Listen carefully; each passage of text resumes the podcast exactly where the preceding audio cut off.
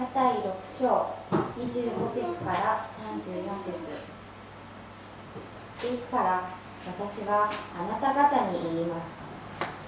何を食べようか何を飲もうかと自分の命のことで心配したり何を着ようかと自分の体のことで心配したりするのはやめなさい。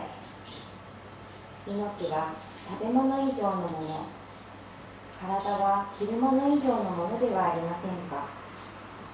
空の鳥を見なさい。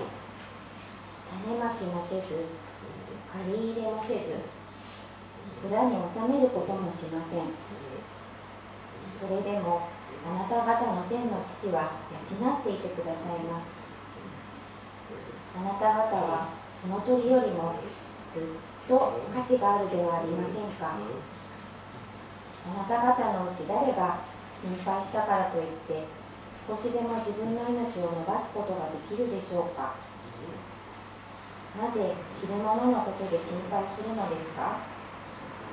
野の花がどうして育つのかよく考えなさい。働きもせず紡ぎもしません。しかし私はあなた方に言います。映画を極めたソロモンでさえこの花の一つほどにも装っていませんでした。今日あっても明日は野に投げ込まれる野の草さえ神はこのように装ってくださるのならあなた方にはもっと良くしてくださらないでしょうか。信仰の薄い人たちよ。ですから何を食べようか何を飲もうか何を着ようかと言って心配しなくてもよいのです。これらのものはすべて違法人が切に求めているものです。あなた方にこれらのものすべてが必要であることはあなた方の天の父が知っておられます。まず神の国と神の義を求めなさい。そうすればこれらのものはすべてそれに加えて与えられます。ですから明日のことまで心配しなくてよいのです。明日のことは明日が心配します。苦労はその日その日に十分あります。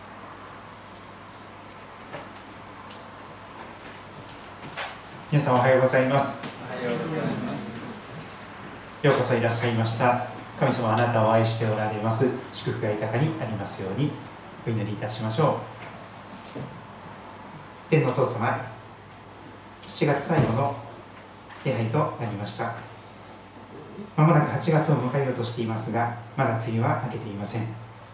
神様忍耐を求められる時ですが梅雨明けを待ち望みつつ晴れ間を待ち望みつつそしてこの恵みの雨を覚えていくことができますように覚えてくだ神様助けてください。それぞれの1週間の旅を終えてこのところにまた戻ってくることができました。主が私たちの心に御言葉を聞かせてくださいますようにお願いいたします。主をお語りください。シオンでは聞いております。イエス様のお名前によってお祈りいたします。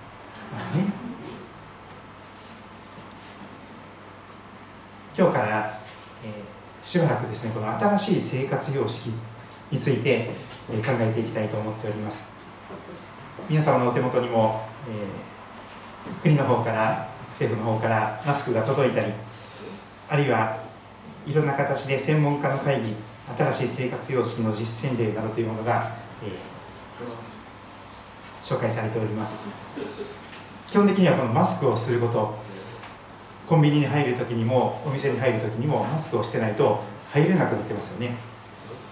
そして3密を避ける。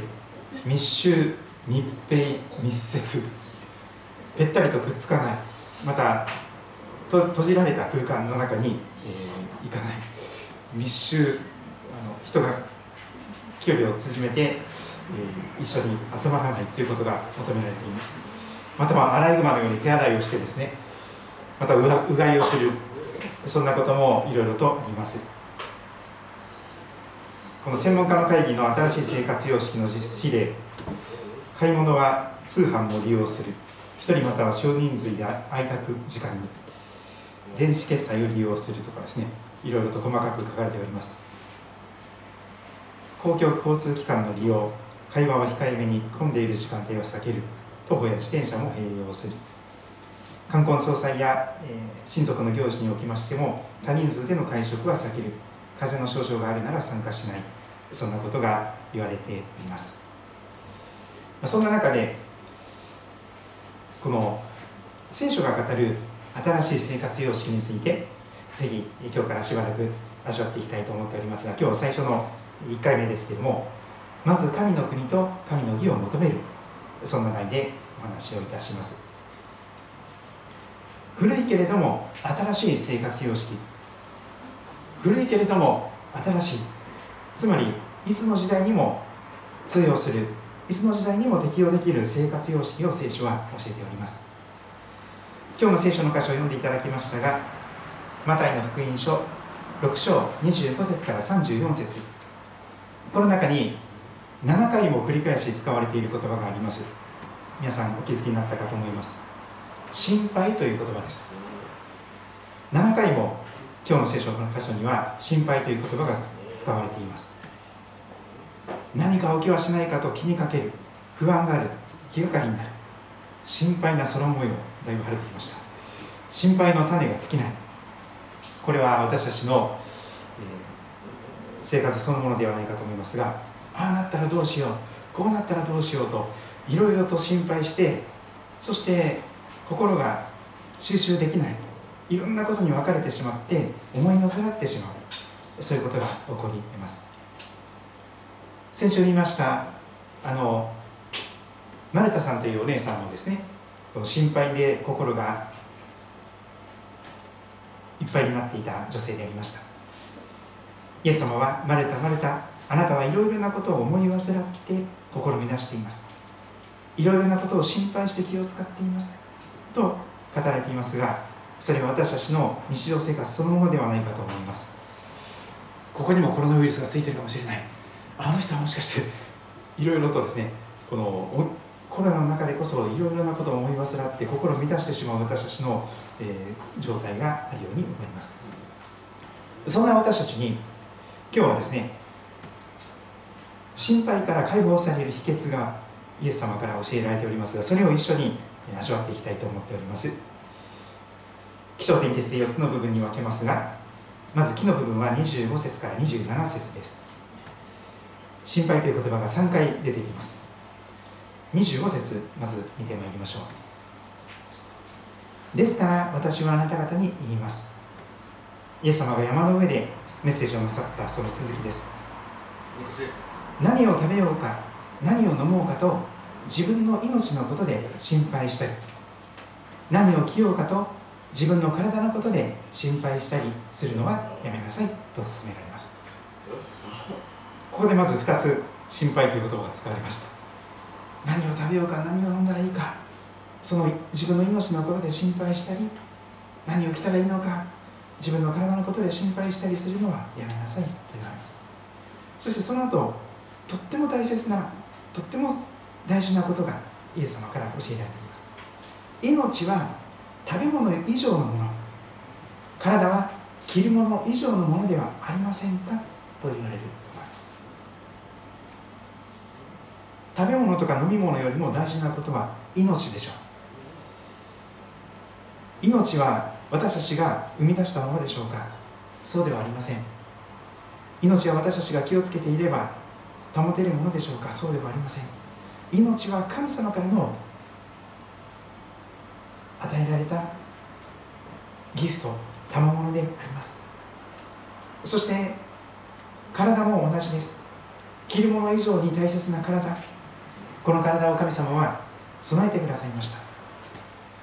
命は食べ物以上のもの体は着る以上のものではありませんか？命と体を私たちに与えてくださったそんな方のことを指し示していきます。26節空の鳥を見ようとイエス様はおっしゃいます。空の鳥を見なさい。種まきもせず借り入れもせず蔵に収めることもしません。そうですね。スズメとか元気に飛んでいますけども種まきをしているスズメがいるでしょうか。借り入れをしているスズメがいるでしょうか。よしょよしょと何か巣の中にですねハムスターのようにグラムを収めるような、えー、鳥がいるでしょうか。それは言えません。それでもあなた方の天の父は養っていてくださいます。あなた方はその鳥よりもずっと価値があるではありませんか？とイエス様は教えておられます。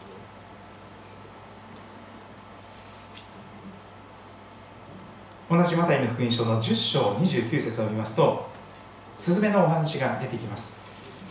マタイ福音書10章29節こんな言葉でスズメが登場いたします、まあ、いろんな鳥がいますけども今日スズメにちょっと限ってお話をします。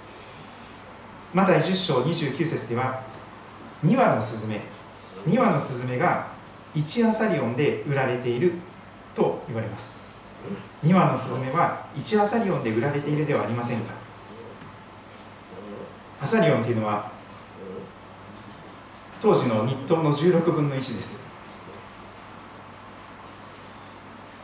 まあ日当が1万円だとすると1アサリオンは625円ぐらいになります。2羽のスズメが625円で売られている。ちょっと高いかもしれませんがそういう話です。そんなスズメの1羽でさえあなた方の父の許しなしには地に落ちることさえ地に落ちることはありません。そんなことが言われています。1羽のスズメでさえあなた方の天の父なる神様の許しなしに地に落ちることはありませんよ。そのように言われています。似たような箇所を開きます。ルカの福音書12章の6節。そこでもスズメが出てきます。今度は5羽のスズメが出てきます。ルカ12章の6節。5羽のスズメが2アサリオンで売られているではありませんかと出てきます。マタイのとこマタイのところでは2羽のスズメが1アサリオンで売られていました。ルカのところでは12章6節。5羽のスズメが2アサリオンで売られている。1アサリオンで2羽2アサリオンは4羽のはずなんですけども5羽になっています。つまり5羽のスズメが2アサリオンというのは1匹1羽おまけに加えられている。負けてもらった。そういう状況です。スズメの1羽というのは値段がつけられないぐらいおまけのようなそういう存在です。そんなスズメの1羽でも神の見前で忘れられていません。そんなことを聖書が語っているわけなんです。そして同じ聖書は語ります。それどころかあなた方の髪の毛さえも全て数えられています。今何本抜けてあと何本残っている。それは全て数えられています。恐れることはありません。あなた方は多くのスズメよりも価値がある。あなた方はその鳥よりもずっと価値があるではありませんか？そのように教えられています。そして27節マタイの6章に戻りますがマタイ6章27節あなた方のうち誰が心配したからといって少しでも自分の命を伸ばすことができるでしょうか？心配しても命を伸ばすことはできません。まず木の部分で覚えたいことです。心配から解放される秘訣その1命と体を与えてくださった天の父がその命を養う食べ物や体を覆う着るものを与えてくださる。天の父は一羽のスズメの命でさえ養っておられるのだからと教えられております。命と体を与えてくださった天の父を覚えていく。そのことが心配から解き放たれていく一つ目のことです。章の部分28節から29節も続けて見ていきましょう。今度は鳥ではなくて野の花が語られていきます。野の花がどうして育つのかよく考えなさい。働きもせず紡ぎもしません。しかし私はあなた方に言います。映画を極めたソロモンでさえこの花の一つほどにも装っていませんでした。天の父は野に咲く花に素敵な着物を備えてくださるということが言われております。体を与えてくださった天の父は体を覆う着るものも豊かに備えてくださるというのです。これまでの訳では野の百合と訳されていましたが一般的な野の花という言葉に訳し直されております。百合が良かったという人もいるかもしれませんがでもいろいろな花に適用できます。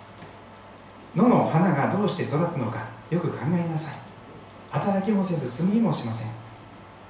しかし映画を極めてるソロモンでさえこの花の一つほどにも装っていませんでした。先ほど歌いましたあの賛美歌の217番。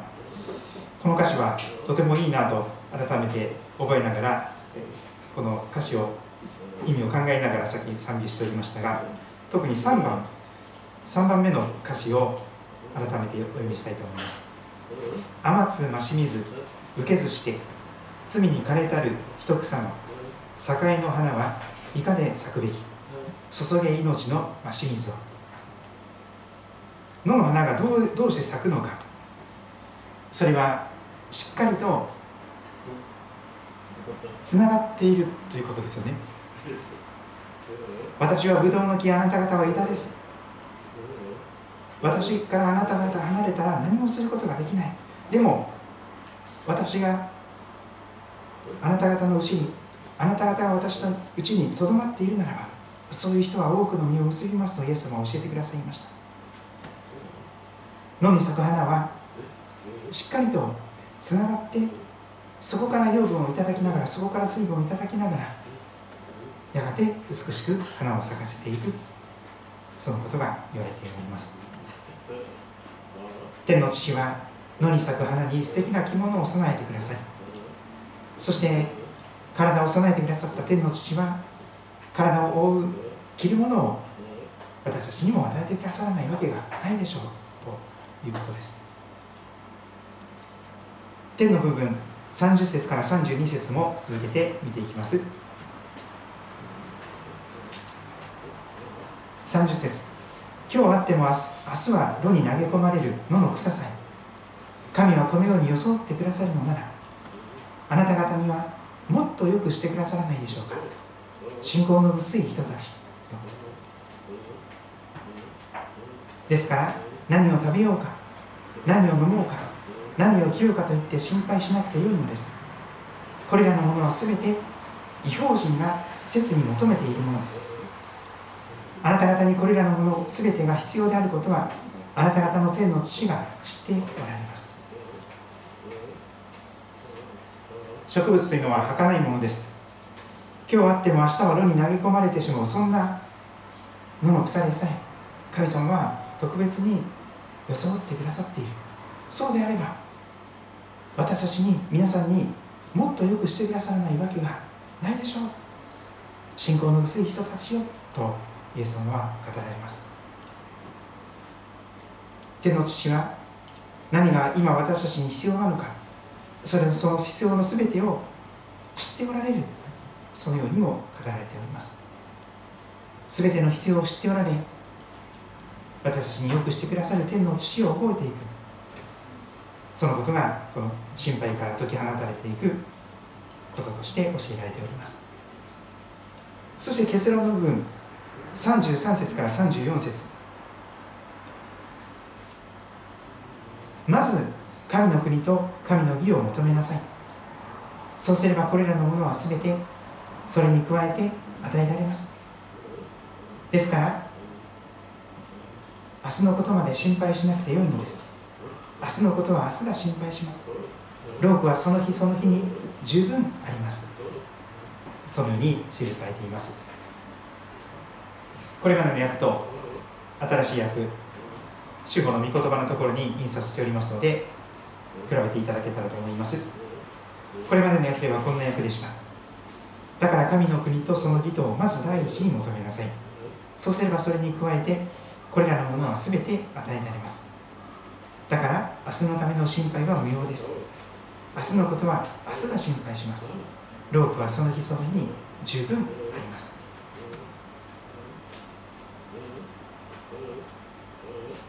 新しい生活様式聖書が教えている新しい生活様式。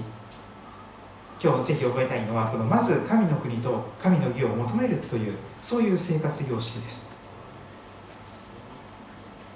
そうするならば神様が食べるもの飲むもの着るものその他生きていくために生活していくために必要な全てのものを備えて与えてくださるという約束であります。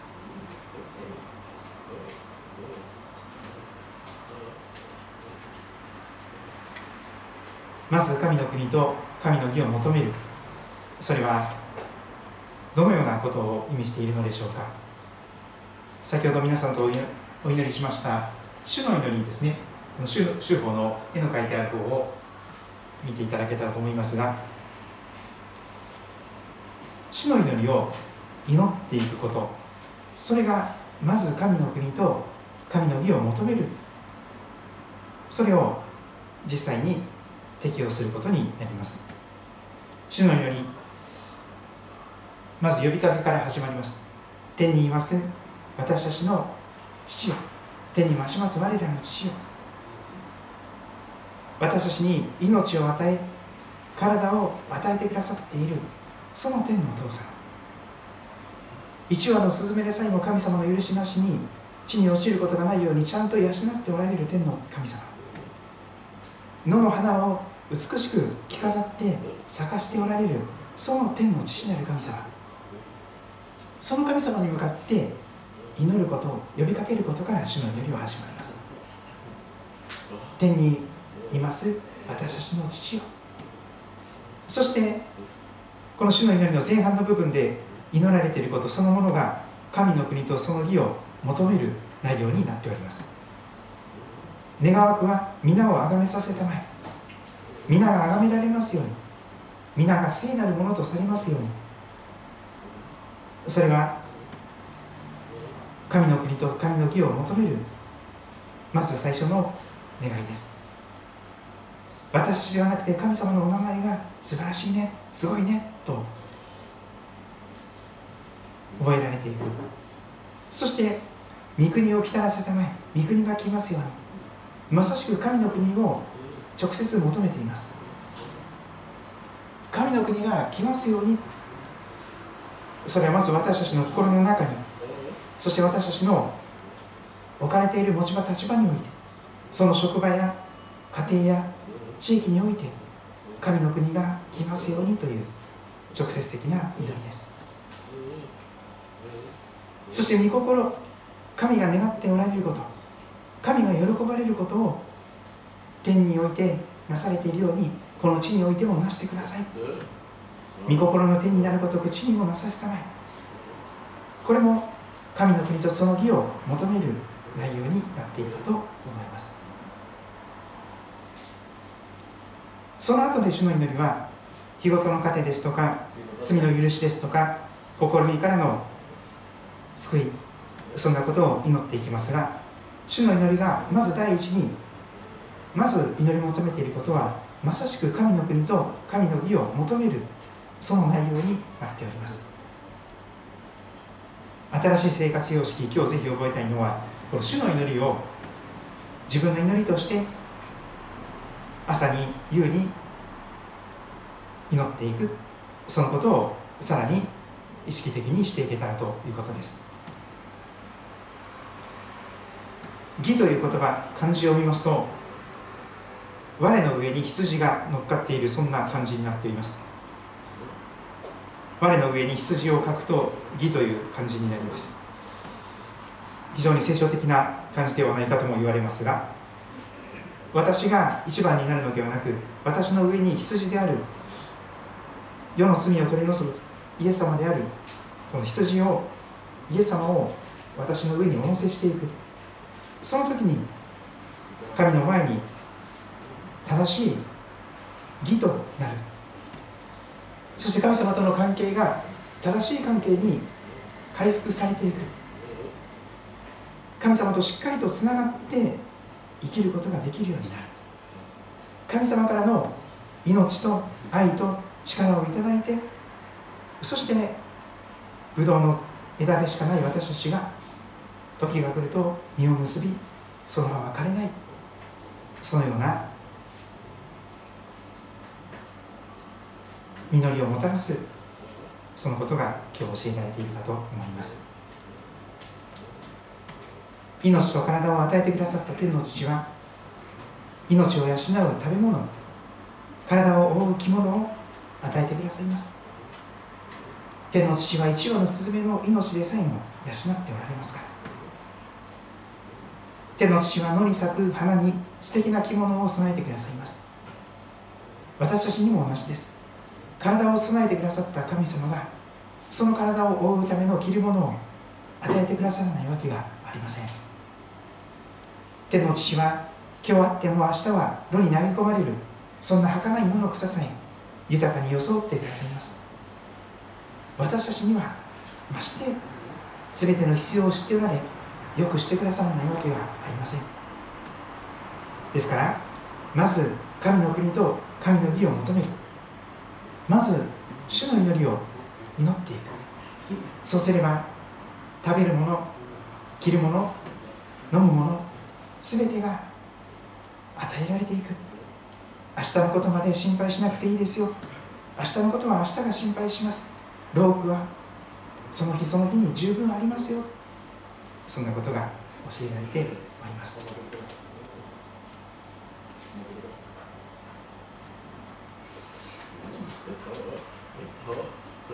それぞれ祈りの時を持っていただけたらと思いますが。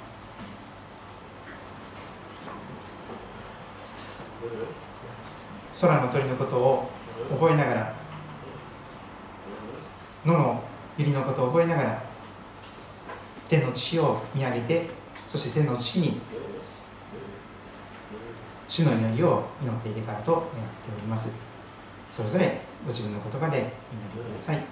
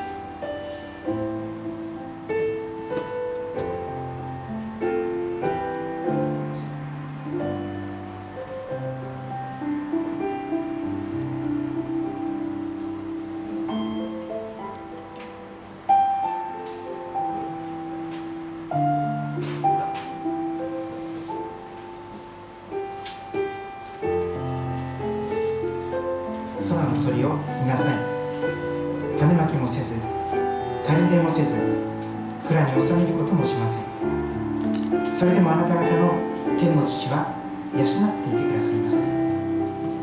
あなた方はその鳥よりもずっと価値があるではありませんか。野の花がどうして育つのかよく考えなさい。働きもせず紡ぎもしません。しかし私はあなた方に言います。映画を極めたソロモンでさえこの花の一つほどにもよそっていませんでした。今日あっても明日は炉に投げ込まれる野の草さえ神はこのように装ってくださるのなら。ましてあなた方はあなた方に天の父はよくしてくださらないことがありましたか。愛する一人子さえも惜しまずにお与えくださった天の父なる神様。あなたが御子と一緒に全てのものを与えてくださらないわけがありましょうかと聖書は教えます。どうか神様新しく始まった1週間。まず神の国と神の義を求めていく生活習慣を生活様式を身につけていくことができますように助けてください。主の祈りをその特に前半を意識しながら神の国とその義をまず第一に求めながら祈っていくことができますようにそのことを通してさまざまな不安や心配恐れから私たちを解放してくださりいつも共にいてくださる。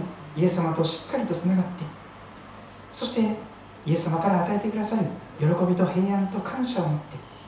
それぞれの1週間の旅路をまた元気にしていくことができますようにお導きくださることをお願いいたします。愛する主イエス・キリストのお名前を通して祈ります。アーメン。